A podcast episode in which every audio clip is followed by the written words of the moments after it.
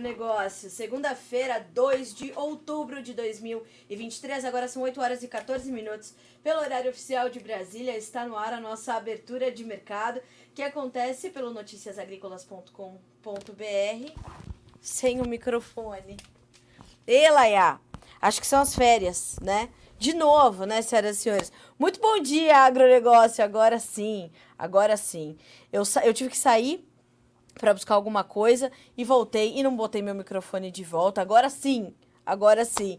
Senhoras e senhores, sejam todos bem-vindos à nossa abertura de mercado que acontece pelo noticiasagricolas.com e pelo nosso canal no YouTube, Notícias Agrícolas Oficial. Aliás, se você ainda não se inscreveu, se inscreva e vai ficar por dentro de tudo que acontece na nossa programação ao vivo. Então, ligadíssimos conosco por aqui. Essa é a nossa abertura de mercado, onde a gente te traz os preços, o andamento dos mercados, principalmente os internacionais, que já estão funcionando, as primeiras notícias da manhã desta segunda-feira e todos os dias de segunda a sexta-feira, às 8 horas, horário de Brasília, ao vivo com vocês por aqui. Eu retorno das minhas férias e fico muito feliz de novamente voltar a dividir as minhas manhãs com vocês. Então vamos juntos e vamos direto à nossa rodada de preços.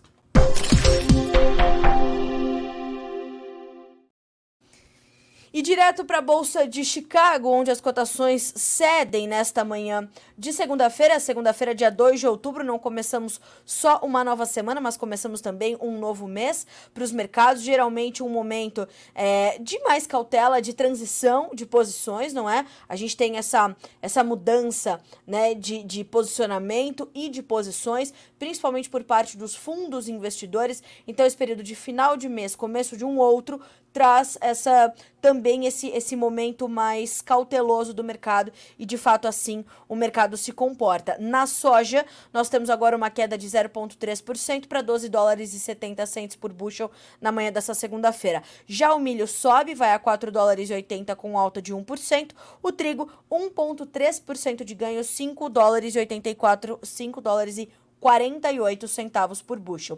Ainda na Bolsa de Chicago, a gente checa as cotações dos derivados de soja. Então, farelo hoje caindo 0,4%, 379 dólares e 70 centos por tonelada curta. No óleo de soja, nós temos baixa também para 55 centos mais 94 por libra-peso, certo? Bolsa de Nova York. Café alta de 0,9%, vai a 1 dólar e 47 mais 43 por libra-peso, o contrato mais negociado agora. Açúcar subindo 0,6%, 26 centos mais 64 por libra-peso. E já já a gente vai falar sobre o açúcar. O, o, o mercado já está aberto, informações de mercado, de abertura de mercado já temos com o Jonathan Simeão te trazendo esses primeiros detalhes na manhã de hoje. Uh, e mais atenção ainda à continuidade dos ganhos diante da quebra na safra asiática de cana-de-açúcar. Já já a gente vai falar um pouco mais sobre isso. Algo que Jonathan Simeão vem já, inclusive nosso especialista em mercado de energias, em mercado sucro energético, vem trazendo já um tempo para nós aqui mostrando essa, essa, essa trajetória de alta nos preços do açúcar. O algodão na contramão cai 0,4% para 86 centos mais 78 por libra-peso. No petróleo, e com ele a gente começa a checar os demais grupos de commodities, a gente percebe uma alta de 0,9% no WTI, que tem o barril cotado a 91 dólares e 61 centavos neste momento, 0,9% de ganho. O Brent sobe 1% para 93 dólares e 11 centavos por barril. O gás natural cai um pouquinho, 0,8% de baixa. O uh, ouro também cede um tiquinho, 0,8%. O, a prata também caindo essa de forma mais agressiva e é quem lidera a baixa entre as demais commodities, 2,8% de queda na prata e o cobre cede 1,09% na manhã de hoje. Bolsa de Dalian, levantamento da Agriinvest Commodities, hoje fechada e por toda essa semana. A China está de feriado, já já a gente vai falar um pouquinho mais sobre isso. Então, essa semana não teremos as referências do fechamento da Bolsa de Dalian, mercado futuro na China. Ainda assim, nós trazemos para você as rápidas da manhã do Eduardo Vanin, levantamento da Agriinvest Commodities, e é onde o analista traz ali uma. uma né, uma, um, um, compilado daquilo que importa para as commodities agrícolas entre os fundamentos e também entre as informações do mercado financeiro. Para as commodities. Bolsas no Ocidente em leve alta, China em feriado. O Congresso americano consegue aprovar um financiamento temporário, evitando o shutdown do governo. Importante, todos os olhos do financeiro estão voltados para isso. O BID corta suas projeções de crescimento global para 2024. O dólar index subindo, vamos ver quanto é que está agora. O dólar index, nesse momento, alta de 0,4%, 106.222 pontos. Hoje parece ser um dia de mais aversão ao risco mesmo, né? Se a gente percebe as commodities metálicas cedendo um pouco mais, o dólar subindo 0,4% frente a uma cesta de outras moedas, quando a gente olha para o índice dólar, já já o dólar abre aqui no Brasil também. Então percebam que é um dia um, de, de um, um, mercados um pouco mais ariscos. Alguns subindo pelos seus fundamentos, como é o caso do milho, como é o caso do trigo, como é o caso do petróleo, do açúcar, mas os demais ainda um pouco mais cautelosos. Seguindo aqui com o resumão do Eduardo Vanin, nós temos ainda uh, essa, do, essa alta do dólar index sendo a 11 em 12 semanas, tá? Petróleo subindo, acima novamente dos 91 dólares por barril. Na semana, na semana passada, o petróleo fechou a semana com alta de quase juros altos por mais tempo e o endividamento, endividamento americano crescendo loucamente. Todos os olhos do financeiro voltados para isso. Uh, futuros da soja na CBOT em queda, modelos continuam mostrando divergência para 15 dias para as chuvas no Brasil, algo que a gente vai tratar também já já quando a gente trouxer os novos números do plantio aqui no Brasil até a última sexta-feira, levantados pela Pátria Agronegócios, tá certo? E já já temos conosco também o Evandro Uh, Oliveira, que é analista da Safras e Mercado, para falarmos um pouquinho mais do mercado de arroz, que é um mercado que vocês acompanham muito aqui pelo Bom de Agronegócio, né? Então a gente uh, vai trazer essas informações também, tá certo? A gente vai aos poucos te trazendo esses, esses detalhes e o Evandro estará conosco e vai trazer mais informações para nós, então, sobre este mercado. Bom, senhoras e senhores, são 8 horas e 21 minutos pelo horário oficial de Brasília. Vamos então conferir as nossas notícias da manhã.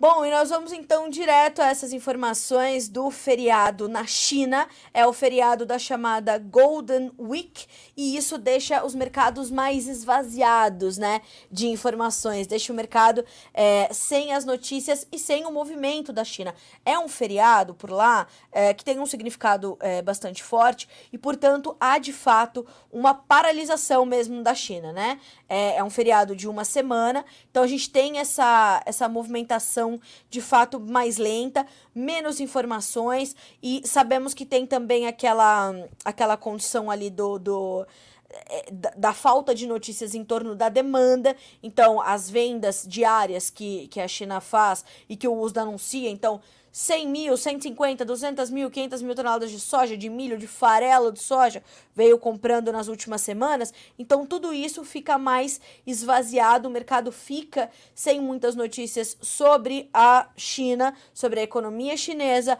a movimentação dos negócios por lá e, como eu falei, principalmente a demanda, isso deixa os mercados mais esvaziados. A China tem esse feriado, então, de uma semana, volta, né, vai até o dia 7 e volta a trazer informações e volta a operar novamente no dia 9 de outubro. O feriado vai até o dia 7, né? Uh, que é sábado. Temos aí o domingo, dia 8, e no dia 9 de outubro a China retoma as suas atividades, retoma os seus negócios, e aí a gente vai ver o mercado voltar a ser preenchido por essas informações, que são sempre informações muito relevantes para o mercado. A gente está falando da segunda maior economia do mundo, da maior compradora de commodities de todas as naturezas do globo. Então, as informações que ficam de fora nesse momento, em função desse feriado na China, deixam o mercado mais eh, também mais cauteloso, mas a gente vai acompanhando, vai monitorando e, e entendendo como é que algumas informações vão ou não chegando para nós, a gente vai ficar de olho tá certo? Vamos acompanhando. 8 horas e 24 minutos pelo horário oficial de Brasília. Agora eu quero falar um pouquinho sobre esse mercado da soja, que está dando sequência às baixas que foram observadas na Bolsa de Chicago na última sexta-feira. Na última sexta-feira, os preços cederam até 20 pontos, né? Ou mais de 20 pontos em algumas posições, e hoje continua esse movimento de queda. O que está motivando isso? Um é esse esvaziamento do mercado em função do feriado da Golden Week na China. Esse é um dos fatores. Então o mercado já fica mais fraco, mais enfraquecido. O outro fator é que, de fato, o relatório dos estoques trimestrais, que foi divulgado pelo USDA na última sexta-feira, surpreendeu com números maiores do que o esperado e o mercado sentiu esse baque, sentiu esse peso e teve essa queda então expressiva na última, no último dia 27 de setembro, na última sexta-feira, e ainda termina de digerir estas informações. E ainda segundo eh, o seu Ginaldo Souza, que é diretor-geral do Grupo Laboro, alguns outros fatores também pesam nesse mercado nesse momento. Um deles é essa falta de notícias fundamentais altistas, né, eh, que deixa o mercado sem força para uma recuperação de preços. Então o mercado fica né, mais fragilizado e as informações que vão chegando vão pesando de forma um pouquinho mais agressiva sobre as cotações, então a gente vai monitorando isso. Uh, e claro que o, os traders também se mantêm atentos à conclusão da safra norte-americana, a colheita por lá está em andamento, a expectativa do Grupo Laboro é de que o mercado veja o USDA trazer né? Uh, a colheita concluída em 23% da área até ontem, até o domingo, dia 1 de outubro. Vejamos como esses números chegam às 5 horas da tarde, horário de Brasília, no relatório semanal de acompanhamento de safras do uso, então a expectativa da Laboro 23% de área colhida na soja, vejamos, e também a questão do clima aqui no Brasil, do avanço do plantio, como é que caminha, como é que não caminha, as chuvas, essas divergências nos mapas também deixam o mercado mais atento, o mercado mais cauteloso, e a gente vai ter que monitorar de fato quais são as condições que nós temos aí para as próximas semanas para o avanço ou não do nosso plantio de soja tá? E já já a gente vai falar um pouquinho mais sobre o plantio. Antes disso, eu quero falar sobre como começa essa semana para os negócios com soja e milho aqui no Brasil, até a gente chegar no plantio da nossa nova safra, tá? Então, para começar, negócios com a soja no mercado brasileiro. Essa deve ser uma semana, segundo as informações da Brandalise Consulting, tá? É, e aí a gente já fala de mercado brasileiro nesse momento. Antes disso, vamos só checar ali as cotações da soja na Bolsa de Chicago, para a gente não perder o costume. Novembro, 12 dólares e 71 centos por bushel, referência para a safra americana. Janeiro, 12 dólares e 90. Março, 13 dólares e 5. Maio, 13 dólares e 17. Quando a gente olha para o março e para o maio, acima dos 13 dólares, sinal bom para nós, tá? Sinal importante. O mercado está se mantendo ali positivo, está se mantendo acima dos 13, está lutando para se manter acima dos 13, mesmo com uma safra recorde prevista para a safra 23-24 do Brasil. Então, isso está no radar. Quinta-feira tem Pátria Agronegócio para a gente falar de mercado de soja e milho, principalmente de soja, tá? Então temos aí dois bons sinais, o março e o maio, que são referências importantes para a nossa safra, acima dos 13 dólares, sinais positivos. Essa semana deve ser uma semana mais lenta, segundo o Vlamir, em função do feriadão lá na China. Veja o que diz o Vlamir Brandalize. O mercado da soja nessa semana mostrará negócios a conta gotas, sendo que somente terá movimento adicional se alguma novidade financeira vier a pressionar o dólar, pressionar para cima, né? E trouxer então condições melhores de formação de preço via câmbio, tá? Porque estaremos no feriado dourado na China e desta forma pouca presença dos asiáticos e pouco fôlego para reação em dólar e assim para girar e mostrar, mostrar níveis que estimulem os produtores às novas vendas, teremos que ter alterações na moeda americana. Assim tudo aponta que essa primeira semana de outubro deve caminhar a passos lentos, como tradicionalmente acontece em função desse feriado, com vendas pontuais de produtores que necessitam de caixa e poucas chances de grandes negócios. Até mesmo a safra nova não se espera por grandes novidades neste curto prazo. Nestes próximos dias, os produtores estarão mais interessados no plantio do que nos negócios e assim se espera por uma fase de calmaria, tá? Então, essa deve ser uma semana de mais calmaria para o mercado brasileiro de soja, negócios a conta gotas, nos informa o grande Vladimir Brandalize. Então, para o mercado brasileiro de soja, essas são as perspectivas para essa semana. Para o mercado brasileiro de milho, o que se espera? Algo semelhante, mas acontecendo no mercado interno, porque para portos, o mercado está um pouco mais forte, tá? Os negócios estão fluindo melhor via porto. Veja só o que diz Vlamir Brandalize. Agora, olhando para o mercado brasileiro de milho, tá? Vou pedir até para o Matheus trocar aqui a tela para nós, para a gente falar um pouquinho sobre o mercado brasileiro de milho. Agora sim, uh, e olhando para essas informações, o que temos? O mercado do milho nessa nova semana deve seguir a mesma linha de negócios que veio registrando nos últimos dias, com o foco vinculado ao movimento de exportação, com entregas fortes nos portos e novos negócios devendo fluir. O movimento continuará forte via revendas de insumos, com trocas de quem tem principalmente uh, crescendo o interesse dos produtores buscando insumos, com ainda a relação de valor frente à soja para aproveitar o momento e garantir os insumos, deixando para vender a soja um pouco mais à frente, um pouco mais adiante, e alguns optando ainda pela situação de troca com insumos via compra de contrato de bolsa, bolsa, tá? Tem que travar o preço. Na expectativa de alta à frente e desta forma, mercado de olho em câmbio e exportações que devem girar os maiores volumes e calmaria nas indústrias de ração. Então, em resumo, o que nos diz Vlamir Brandalize? O mercado também está um pouco mais tímido agora, mas mais forte e mais focado em negócios via portos e menos no mercado interno. Também os compradores internamente estão um pouco mais contidos agora, tá? Em outros anos, as indústrias estavam comprando milho em outubro para formar estoques e ter matéria-prima para trabalhar até a entrada da safra de verão no final do ano e janeiro em diante. Agora, dão sinais de calmaria porque tem muito milho para ser negociado. Da safrinha que foi recorde, da segunda safra, né?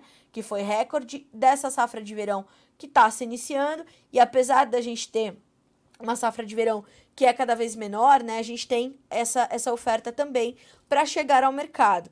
Então, o mercado e os compradores, sabendo disso, ficam ali, né, mais mais contidos e esperando então preços mais acessíveis, preços mais atrativos para a perspectiva do comprador, tá?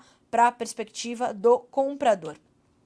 Só para arrematar essa, esse comentário no mercado de milho, uh, a gente tem também a questão da, dos casos de gripe aviária, mas precisamos manter a informação atualizada, dizendo que temos é, 114 casos no total, segundo as últimas informações disponibilizadas pelo mapa ao Ministério da Agricultura e Pecuária, sendo 111 ocorrências em aves silvestres e 13 em aves de subsistência. O que isso quer dizer? Que o mercado continua aberto em pleno funcionamento, pleno comércio no Brasil, tá certo? Então, isso não chega tão agressivamente ao mercado, né, de milho, ainda bem, porque senão a gente teria uma, uma, uma pressão ainda mais agressiva sobre isso, o que poderia ser muito ruim para o mercado de milho, mas não o temos. Então, vejamos se já temos algumas referências no mercado, acho que ainda não. Mercado na B3, né? O mercado vai abrir ali perto de 9 horas, horário de Brasília, quando a gente começa a ter os negócios girando. Mas vamos ver o último indicador CPEA. Vamos checar aqui, ó. O último indicador CPEA é R$ 57,47 por saca milho, tá? Base Campinas, São Paulo, 0,8% de alta na última sexta-feira, certo? Então, esse é o mercado de milho aqui no Brasil, tímido, mas tentando ali também manter patamares adequados para quase todo o Brasil, certo que em algumas regiões as contas já não fecham, mas a gente vai continuar a acompanhar, vai continuar, né, de olho nisso tudo. Vou lembrá-los, agora 8 horas e 33 minutos pelo horário oficial de Brasília. Tem dúvida? Quer saber sobre algum mercado? Vá mandando suas perguntas aqui no chat e a gente vai te respondendo. A gente vai carregando-as para o momento do Fala Produtor, que é ali a, a parte final do Bom Dia Agronegócio, onde a gente vai ler aqui os nossos comentários, vai abrir a, a, a página do Fala Produtor no Notícias Agrícolas, vai responder as tuas perguntas. Se ficou alguma dúvida sobre o que eu falei, por favor, Deixa aqui nos comentários, tá certo? Tô recebendo bom dias, boas-vindas depois das férias. Tô feliz aqui com essa essa recepção tão calorosa. Você é sempre muito gentil comigo, como eu sempre digo. Então, quero muito agradecer aqui pelas gentilezas. Já já eu chego aqui nos nossos comentários, tá certo assim? Então, vamos juntos. 8 horas e 34 minutos pelo horário oficial de Brasília. A gente dá sequência aqui às nossas informações, às nossas notícias da manhã. E a gente vai falar um pouquinho agora sobre o plantio da safra 2023-24 com soja aqui no Brasil. Nós temos os trabalhos de campo avançando na última semana, ainda timidamente. A gente tem chuvas irregulares que acabam prevalecendo nas principais regiões produtoras, mantendo esse ritmo um pouco mais contido. É normal, é normal porque esse esse arranque do plantio costuma ainda ter essa irregularidade das chuvas e isso tem se confirmado. E segundo os dados da Pátria Agronegócios, divulgados no final da tarde da última sexta-feira, vieram em 4,6% de área já plantada com soja no Brasil, contra 4,8% no mesmo período do ano passado e 4,81%, então 4,80% para ano de 2022, 4,81% na média dos últimos cinco anos, tá? Então temos um plantio um tiquinho mais lento do que o do ano passado, mas com chance de se recuperar na medida em que essas chuvas se, eh, se mostrem mais agressivas e mais uh, regulares, mais constantes, melhor distribuídas, em melhor volume. Então nós temos essa situação. E você que está nos ouvindo aqui no Bom Dia Agronegócio, relata para nós como é que tá o seu plantio por aí.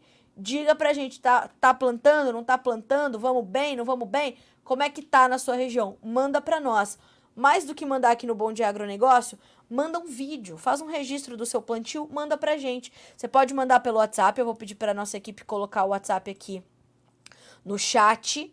Uh, e manda fotos também. Você pode, não quer fazer um vídeo? Manda fotos. O importante é mandar seu nome, sobrenome, cidade e estado, tá? Pra, pra gente saber de onde a gente tá tratando.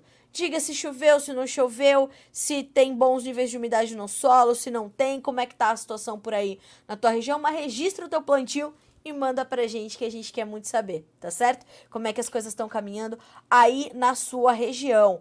Ó, pessoal da LG Comércio de Cereais, bom dia, ótima semana a todos, ótimas chuvas no sul de Minas. Já começamos a ter os relatos. Manda para nós por aqui no chat que eu quero saber como é que tá o plantio aí na sua região, como é que tá o clima para plantar aí na sua região. Fato é que nós temos essas primeiras informações. Mais do que isso, a Pátria nos informa também que nós temos ali, uh, no maior estado produtor, que é Mato Grosso, o avanço bastante lento na última semana, refletindo a falta de chuvas consistentes. O maior avanço concentra o maior avanço segue concentrado no Paraná, enquanto todo o sudeste e centro-oeste ainda se encontram em fase inicial de plantio tá? Então temos ali timidamente os números aparecendo. Mato Grosso tem 4,2% da área plantada até este momento. Deixa eu até baixar aqui esse, essa imagem para eu abrir, é, né, para eu aumentar aqui um pouquinho os números para poder enxergar e dizer para vocês os números exatos. Aí a gente vai passar ali pelos principais estados produtores, né?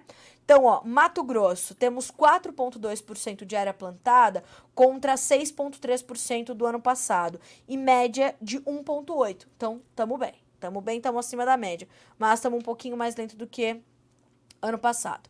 Paraná, temos 18,4% de área plantada, ali teve chuva melhor e tudo mais uh, contra 15% do ano passado e 23% de média. O Paraná sempre planta mais cedo e sempre planta um pouquinho mais rápido, mas também tem uma área menor do que a área de Mato Grosso. Então, proporcionalmente falando, a gente está falando desses números. Temos ainda o estado, uh, eu queria trazer também o estado de Goiás. Temos 1,7% de área plantada contra 0,8% do ano passado e a média nesse, a média dos últimos cinco anos não registrava plantio para esse ano, que é o caso de Minas Gerais também, sem média para esse período, temos já 1,3% plantada, e assim a gente vai. Depois de Mato Grosso e Paraná, nós temos uh, Mato Grosso do Sul com 3,2% de área plantada, e são os principais registros até esse momento, até esta segunda-feira, dia 2 de outubro de 2023. 8 horas e 39 minutos pelo horário oficial de Brasília. Eu vou fazer uma pausa nas nossas notícias da manhã para chamar o nosso quadro de entrevistas aqui no nosso Bom Dia Agronegócio.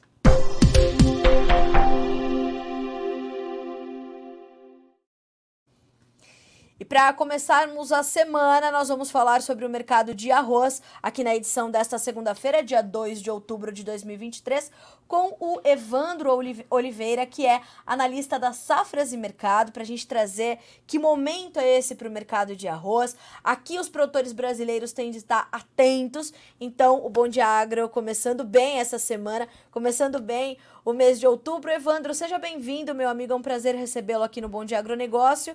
Temos aí uma, uma semana inteira pela frente. É uma semana importante para esse mercado? Bom dia.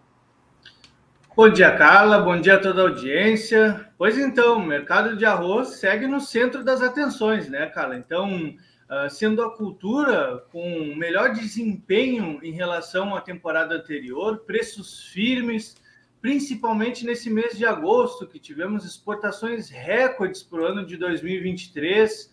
Então, preços firmes que nesse mês de setembro agora deram uma certa acomodada, né? Então, por um esfriamento das exportações em virtude da entrada da safra norte-americana.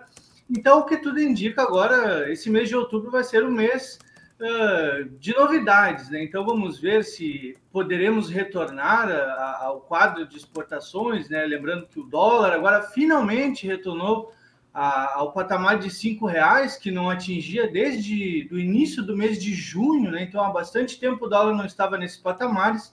Então agora nesse mês de outubro vamos ver se o mercado de arroz vai continuar com bom ritmo nas exportações, os preços devem continuar subindo. Muito se discute a, a, respeito do teto dos preços, né? Será que já chegamos no teto dos preços? Então, mês de outubro agora é um mês decisivo para o mercado de arroz, que segue sendo, sendo o centro das atenções, né? Então já começam a, a pipocar aquelas notícias de o arroz como vilão da, da inflação, né? Que a gente sempre costuma ver quando os preços do arroz reagem, né? Mas trazendo aí já o que se esperava há muito tempo, que é um fôlego para os produtores que há muito tempo vinham amargando prejuízos, né? E agora começam a ter uma margem mais positiva, gerando um estímulo para, quem sabe, um avanço na área de plantio para a próxima temporada, Carlos. E Evandro, a gente, é, se tivermos essa manutenção das altas nos preços, nós deveremos atribuir a quais fatores? São fundamentos especificamente, ou ainda a gente está olhando muito forte para essa condição das exportações do mercado externo? Aqui nós devemos atribuir esse movimento. Quais são os pontos de atenção que o mercado de arroz exige nesse mês, que vai ser um mês decisivo para esse mercado? Perfeito. Primeiramente, é aquilo que a gente já vem falando no mercado de arroz desde o início da temporada. Né? Nós viemos de uma temporada muito prejudicada pelo Laninha, que, trouxe uma quebra significativa no mercado de arroz, principalmente no mercado do Rio Grande do Sul, maior estado produtor de arroz do país. Né? Então, tivemos uma safra bastante prejudicada. Rio Grande do Sul Uh, ficou com uma área de aproximadamente 830, 840 mil hectares no máximo, uh, em relação uma temporada anterior que passou das 900 mil hectares, então uma produção que ficou abaixo de 7 milhões de toneladas, o que levou a uma produção nacional de 10 milhões de toneladas redondo, né? Então começamos com uma safra menor, uma safra menor safra em aproximadamente duas décadas, o que nos deve levar aos menores estoques de passagem em aproximadamente 15 anos. Então, é uma menor oferta, né? E esse aperto de oferta já era previsto que deveríamos ter preços uh, mais firmes e com uma recuperação mais breve do que em temporadas anteriores, né? Mas essa recuperação mais breve acabou não vindo por conta do dólar, né? O dólar que praticamente toda a temporada ficou abaixo de cinco reais. Lembrando que na temporada anterior nós tivemos o dólar acima de 5,20, com algumas tradings fechando uh, média, né? Fechando média de dólar para exportação na faixa de 5,30. Então, agora nessa temporada tiveram que trabalhar com dólar abaixo de cinco reais. Então o dólar deu uma segurada nas exportações no primeiro semestre, mas nesse segundo semestre veio com força. Né? Então somente no mês de agosto tivemos exportações ao redor de 298 mil toneladas. Né? Então bastante firme exportações no mês de agosto, mês de julho também com boas exportações. Somente no primeiro semestre desse ano, né, a título de comparação, primeiro semestre desse ano, tivemos exportações ao redor de um milhão de toneladas, em, relação, em comparação com a temporada anterior, que foi uma temporada excepcional, temporada anterior, primeiro semestre, ao redor de 800, 850 mil hectares. Então, tivemos um primeiro semestre melhor do que o primeiro semestre da temporada anterior.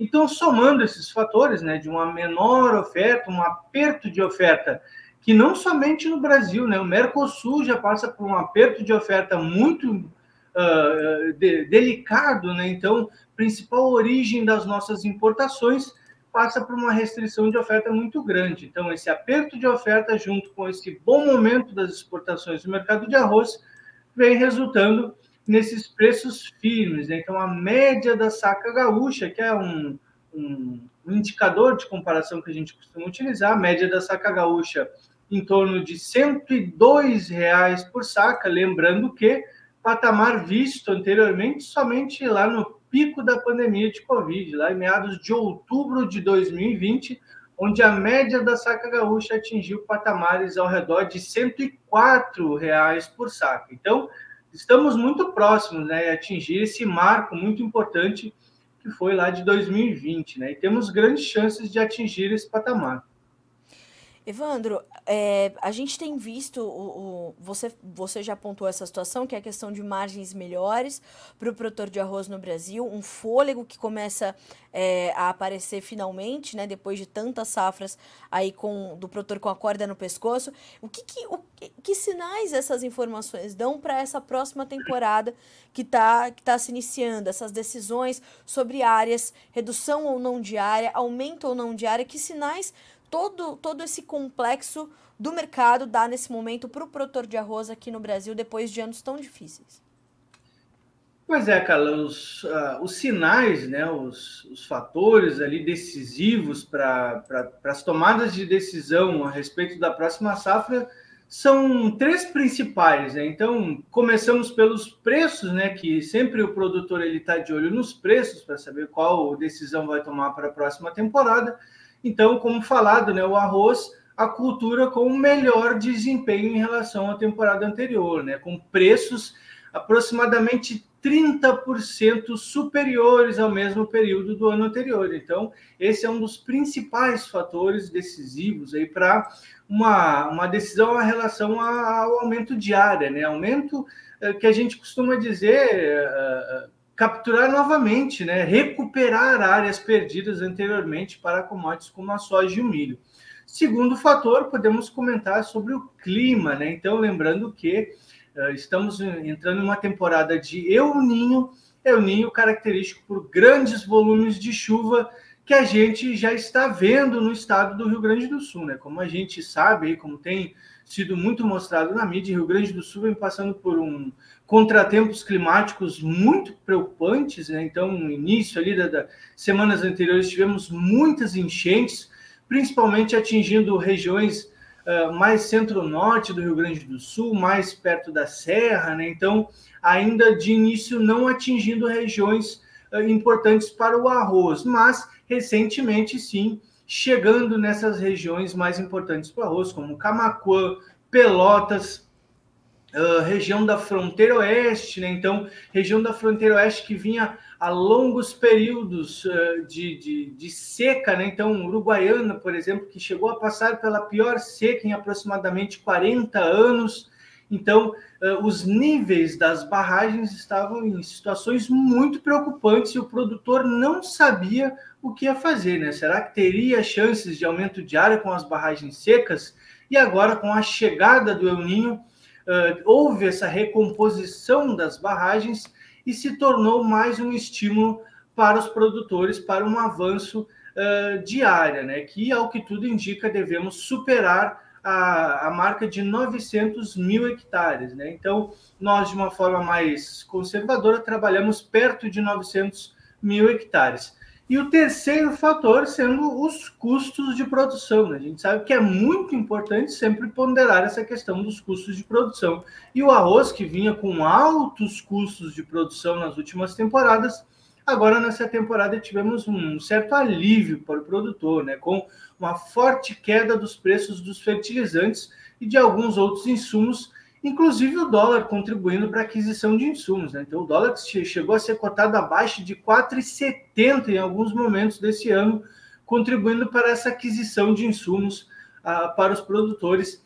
E como falar dos fertilizantes, né, chegando em alguns momentos ali de junho, julho, ah, na melhor relação de troca né, do, do ano. Né? Então, com uma relação de troca aí entre arroz e fertilizantes, chegando a 19 sacas de arroz por tonelada de fertilizantes. Então, uma ótima relação de troca, menores custos de produção, um grande incentivo para os produtores que devem avançar uh, com as suas áreas de arroz nessa temporada, por conta de preços, por conta de clima e por conta de redução nos custos de produção. E a área de arroz, Rio Grande do Sul deve chegar perto de 900 mil hectares. Um grande momento para o mercado de arroz um grande momento para o mercado de arroz. Agora, Evandro, caso essa, esse aumento de área é, se confirme, isso pode começar a promover um, um movimento contrário nos preços? A gente vê uma, uma recomposição mais forte, mais robusta da oferta, e isso na próxima temporada vira a pressionar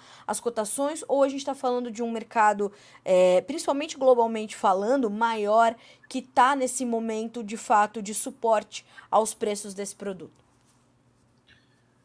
Muito importante essa pergunta, né? Será que esse aumento de área pode é, devolver todos esses ganhos que o mercado de arroz obteve? Né? Então a gente deve lembrar principalmente que o primeiro semestre do ano costuma ter um, um grande ingresso de oferta, principalmente do Mercosul, né? Então temos esse, esse maior ingresso de oferta no primeiro semestre e provavelmente sim vamos ver alguma pressão negativa nos preços nesse primeiro semestre. Temos o Paraguai, que já entra com alguns volumes de arroz já em dezembro, né, o que tudo indica, o Paraguai já com lavouras em avançado desenvolvimento vegetativo, e ao que tudo indica, teremos algum ingresso de oferta provavelmente antes do Natal já, né? Então, o Paraguai já bastante adiantado com a sua safra. Temos também a safra do Uruguai, safra da Argentina, que pode trazer alguma recuperação nessa temporada, né? Na última temporada, em virtude do Laninha, a Argentina sofreu bastante e praticamente não participou das nossas importações esse ano, né? Praticamente não importamos da Argentina nessa temporada. Então temos esse grande ingresso de volume de oferta no primeiro semestre, sim, pode ter uma, uma pressão negativa nos preços, mas comumente falando, né, sazonalmente falando, segundo semestre, daí entramos com as exportações, com essa entre safra, né, e os preços tendem a apresentar firmeza, né? Mas essa pressão negativa nos preços, ela não deve ser tão intensificada por conta de um, um, um avanço diário mais modesto, né? A gente fala aí de uh, 30, 40 mil hectares que totalizariam pelo menos 200 mil toneladas a mais. Né? Então, de uma produção nacional de aproximadamente 10 milhões de toneladas, iríamos para algo em torno de 10,2, 10,3 milhões de toneladas. Né? Algumas estimativas mais otimistas apontam para quase 11 milhões, né? mas de uma forma mais conservadora, vamos falar aí em torno de 10,3 milhões de toneladas. E lembrando também, né, Carla, que o mundo passa por um, um aperto de oferta, né? Temos, Exato, uh, como a gente como a gente costuma falar, né? Nem nas melhores previsões a gente imaginaria que o maior exportador global de arroz fosse restringir todas as exportações de todas as variedades de arroz. Né? Isso mexeu muito com o mercado. Isso balançou o mercado como sempre balança. Né? Os preços internacionais chegaram a atingir praticamente 700 dólares a tonelada, né? preços asiáticos aí falando, na casa dos 700 dólares a tonelada, coisa que não vimos há aproximadamente 15 anos. Né? Então, isso mexeu muito com o mercado e não somente o primeiro grande exportador, mas o segundo maior exportador passando por problemas climáticos. Olha que momento, né? Então, a Tailândia sofrendo muito com, com secas e de diversas adversidades climáticas que prejudicaram bastante sua produção. Então, praticamente tiraram aí os dois maiores, dois gigantes das exportações de arroz do mercado, né? Sobrando aí para o Vietnã, que teve seus preços bastante pressionados, aí, bastante uh, sustentados por conta desse momento. Mas, nesse momento, também passando por uma acomodação nos preços internacionais por conta desse ingresso da safra asiática, e também temos o ingresso da safra norte-americana, né? Então, safra norte-americana, lembrando, Estados Unidos com grande avanço diário, inundando o mercado aí com arroz norte-americano e tendo campo aberto nas exportações por conta dessas restrições no continente asiático. Né? Então, os produtores norte-americanos viram isso e aumentaram suas áreas, agora o produtor brasileiro pode aproveitar um pouco desse movimento eh, global, né, desse aperto de Sim. oferta global e dessa maior busca por arroz. E como a gente sabe, né, o mundo precisa de mais arroz e o produtor gaúcho sabe disso e é um grande momento para avançar com áreas de arroz, eh, aproveitando esse grande momento do mercado. Que coisa, que, que boas informações, que, que cenário importante a gente registra nesse momento. Evandro, quero te agradecer muito pela, pela, pela disponibilidade, pela, pelas informações compartilhadas com a nossa audiência. O mercado do arroz é um mercado sempre muito solicitado de novas notícias aqui no Bom Dia Agronegócio. Seja sempre bem-vindo, portas Bem-vindo sempre às portas abertas para você e para todo o time das Safras aqui no Notícias Agrícolas. Obrigada mais uma vez. Muito obrigado, Carla. Agradeço a todos. Um bom dia, um bom programa e até a próxima. Até a próxima. Bom dia, boa semana para ti também, meu amigo. Até mais. É nóis. Senhoras e senhores, buscamos então informações importantes nesse momento, outubro sendo um mês decisivo para o mercado de arroz aqui no Brasil e globalmente falando, como a gente pontuou ali na entrevista com o Evandro, o mundo está nesse, nesse aperto de oferta de arroz. O que isso quer dizer para o produtor gaúcho? Mas o Evandro já faz um, uma sinalização importante aqui no final da sua fala. O produtor gaúcho sabe que o mundo precisa de mais arroz e tá, e tá aí de olho nisso, né? Então, mais arroz brasileiro chegando no mundo todo. E a gente vai, claro, acompanhando. Isso traz um suporte aos preços, mantém-se esse suporte às cotações. A gente vai precisar olhar agora como será outubro. E volto a dizer, outubro será, como trouxe o Evandro no começo das suas informações, outubro será um mês decisivo, portanto, para o mercado de arroz aqui no Brasil. 8 horas e 56 minutos pelo horário oficial de Brasília. Eu quero trazer mais algumas informações, algumas notícias ainda para a gente encerrar esse bloco de entrevistas e notícias e a gente na sequência traz o Fala Produtor. A próxima informação que a gente divide é a de que uh, nós temos aí uma quebra na safra da Ásia de cana-de-açúcar que fez o açúcar subir quase 10%, algo que eu pontuei ali na nossa rodada de preços. O clima adverso afetou as ofertas na Tailândia e na Índia. A colheita pressionou Uh, ficou bastante pressionada e ficou bastante é, é, fragilizada em função dessas adversidades climáticas e os preços do açúcar, então, subiram forte. No mês de, no mês de setembro, o açúcar foi o destaque de alta no mercado internacional entre as commodities agrícolas e o trigo foi o produto que registrou a maior baixa de acordo com o valor data. É, então, eu trouxe esse, esse comparativo por conta né, desse, do que subiu mais e do que caiu mais.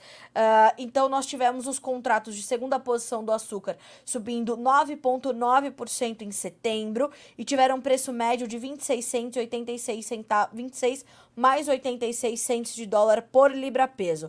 Boa parte da valorização se deveu aos problemas de oferta em dois dos principais exportadores mundiais, Índia e Tailândia, diante da redução no volume de chuvas em agosto na Índia. Investidores precificaram a quebra na colheita 23-24. As precipitações foram as menores em mais de 100 anos, segundo explicou o Marcelo Filho, analista de mercado da Stonex. E ele diz: além do clima, houve ainda o rumor de que o governo indiano iria zerar as exportações. A gente falou sobre isso aqui no Bom Dia Agro, Jonathan Simeão acompanhando bem de perto. Isso levou os preços para cima, porque a ausência das exportações do país, somada à menor produção e exportação na Tailândia, reforçam ainda mais o papel do Brasil de cobrir essa oferta global do açúcar. Mas, sozinho, o Brasil não pode ser capaz de atender a demanda mundial fecha aspas para o Marcelo Filho. Nós temos falado muito sobre essa dependência mundial pelo açúcar brasileiro, né? Somos os maiores exportadores mundiais, mas nesse momento a nossa relevância cresce muito diante dessa quebra de safra e dessa menor oferta nos nossos principais concorrentes, Índia e Tailândia. 8 horas e 58 minutos. Quero falar também sobre alguns dados sobre o sistema ILPF, Integração Lavoura, Pecuária Floresta, que serão apresentados na Europa por cientistas brasileiros. Por quê? Tudo isso ainda em torno daquele documento, né, daquela mudança na lei aprovada na União Europeia para a importação de produtos agrícolas do Brasil é, e de outros países, aqueles produtos é, oriundos de, abre aspas, áreas de desmatamento, fecha aspas. Por que eu abri aspas para essa esse termo de áreas de desmatamento, porque a gente sabe que a Europa ela não, uh, é, ela não distingue áreas de desmatamento legal de desmatamento ilegal.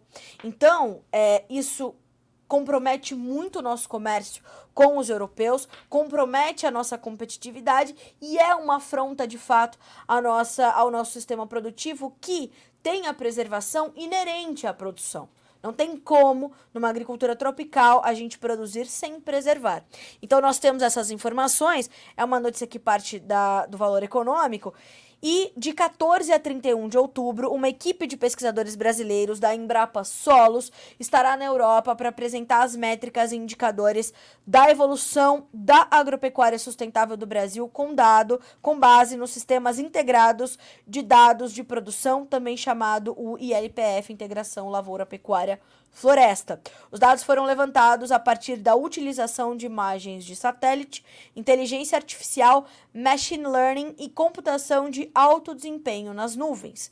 Então, nós temos esse, é, esse movimento da Embrapa Solos, que tem o apoio dos adidos agrícolas brasileiros e embaixadores. Então, os, os cientistas Margarete Simões, Pedro Luiz de Freitas e Rodrigo Peçanha Ferraz vão participar de encontros na sede da OCDE, que é a Organização para a Cooperação e Desenvolvimento Econômico, em Paris, e na FAO, que é o braço para Alimentação e Agricultura da ONU, Organização das Nações Unidas, em Roma, entre outros compromissos que esses pesquisadores têm lá.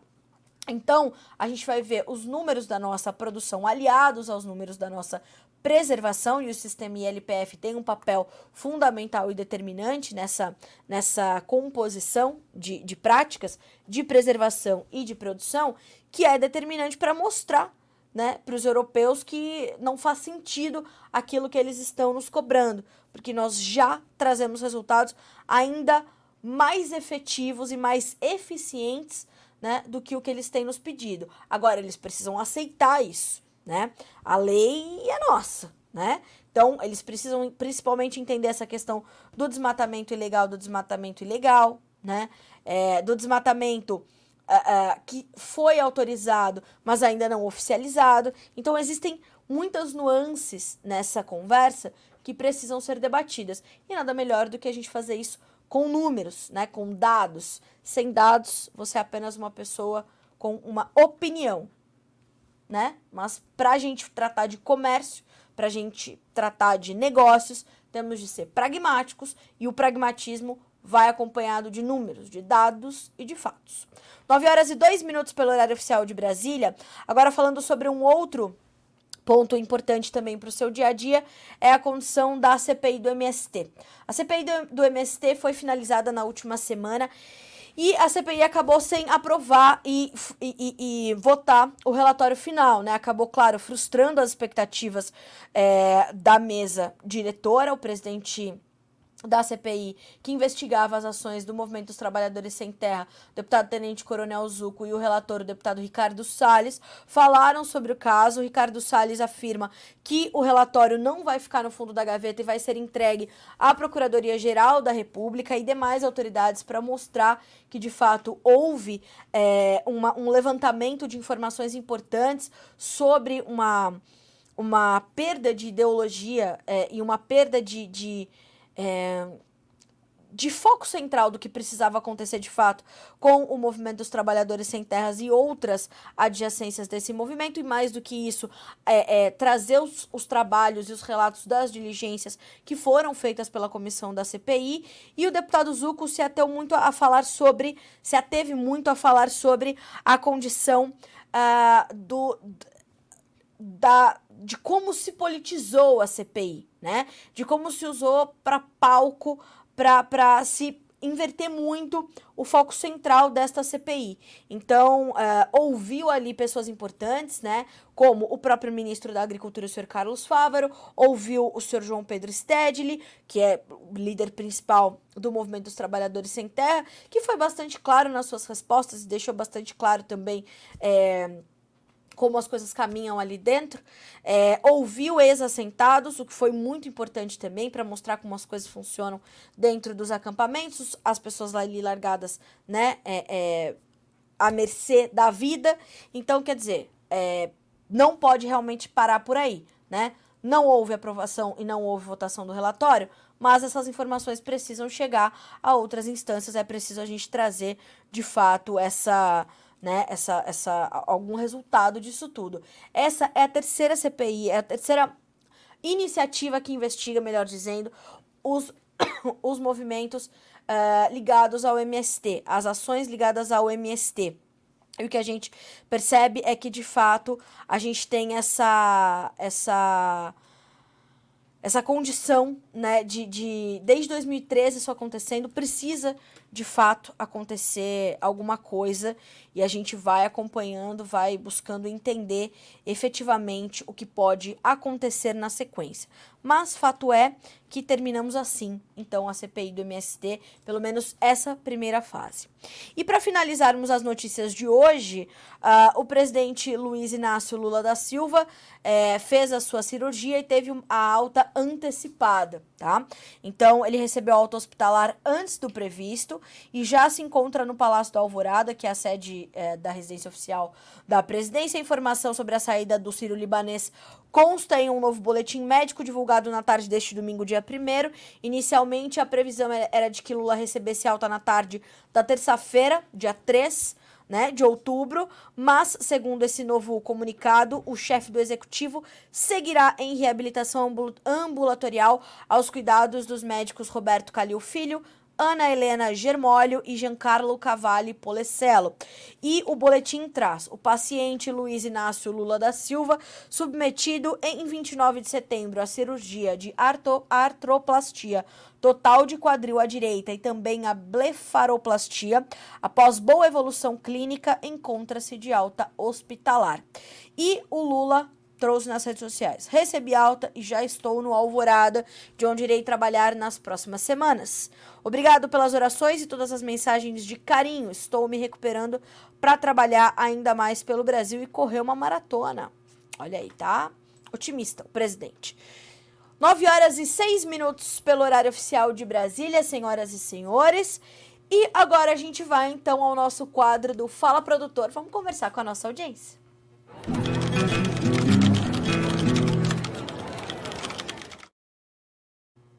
Bom, vamos então checar aqui os comentários que estão chegando no nosso chat do YouTube. Bom dia para o Juscevaldo, para a dona Eliana. O Juscevaldo, tudo bem, Carlinha? Estávamos sentindo sua falta, que bom, eu também estava sentindo a falta de vocês. Obrigada, viu? Estou de volta. Bom dia também para dona Neuza, lá de São Paulo. Para o Bruno Lopretti, bom retorno, muito obrigada, meu amigo. Luiz Donizete Godoy, bom dia, chuvas boas em São José do Rio Pardo ontem. São José do Rio Pardo, aqui interior de São Paulo, né? Eu imagino que seja por aqui.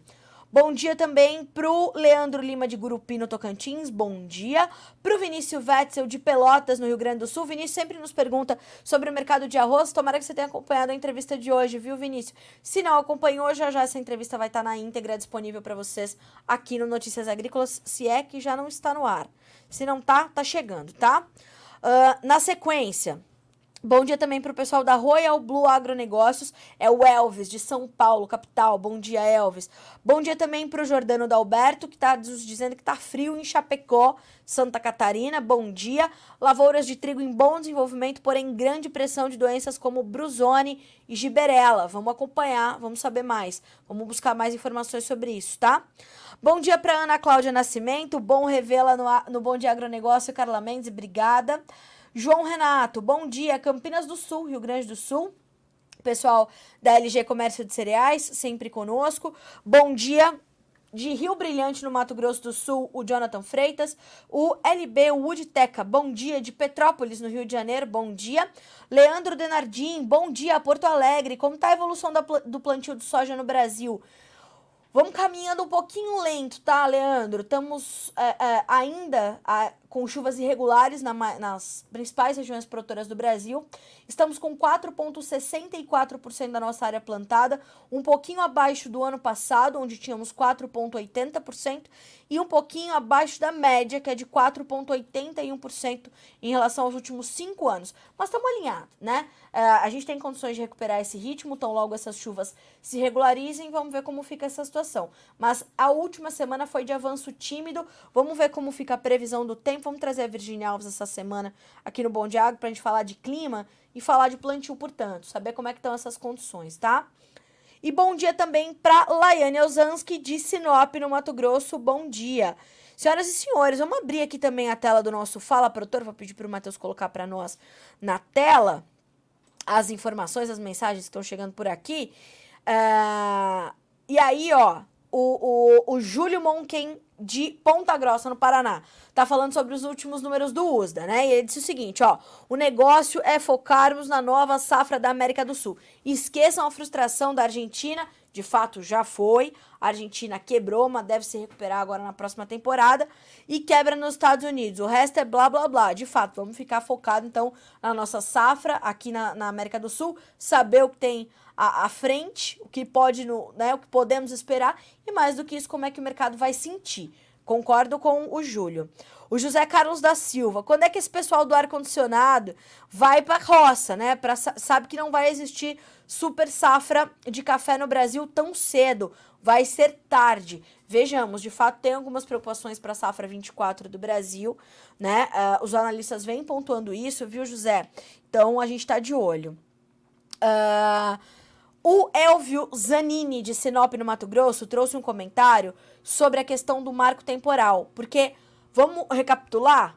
O STF derrubou a tese do marco temporal, fomos 4 a 2 me parece, o, o, o não, acho que, é, enfim, vou recuperar aqui o, o placar mas aprovado na Câmara e aprovado no Senado. Então, marco temporal aprovado no plenário do Senado Federal, o texto segue para sanção presidencial, isso na última semana, e o Elvio comentou: a terra, o solo, certamente a casa, a família, o trabalho, a produção agropecuária, agrícola que sustenta os cidadãos, os animais que necessitam de alimentos para que alimentem o nosso Brasil e mais 30% do mundo. Parabéns, deputados e senadores do nosso grande Brasil, sobre o marco temporal aprovado no Congresso, no Senado Federal. Coisa boa, né?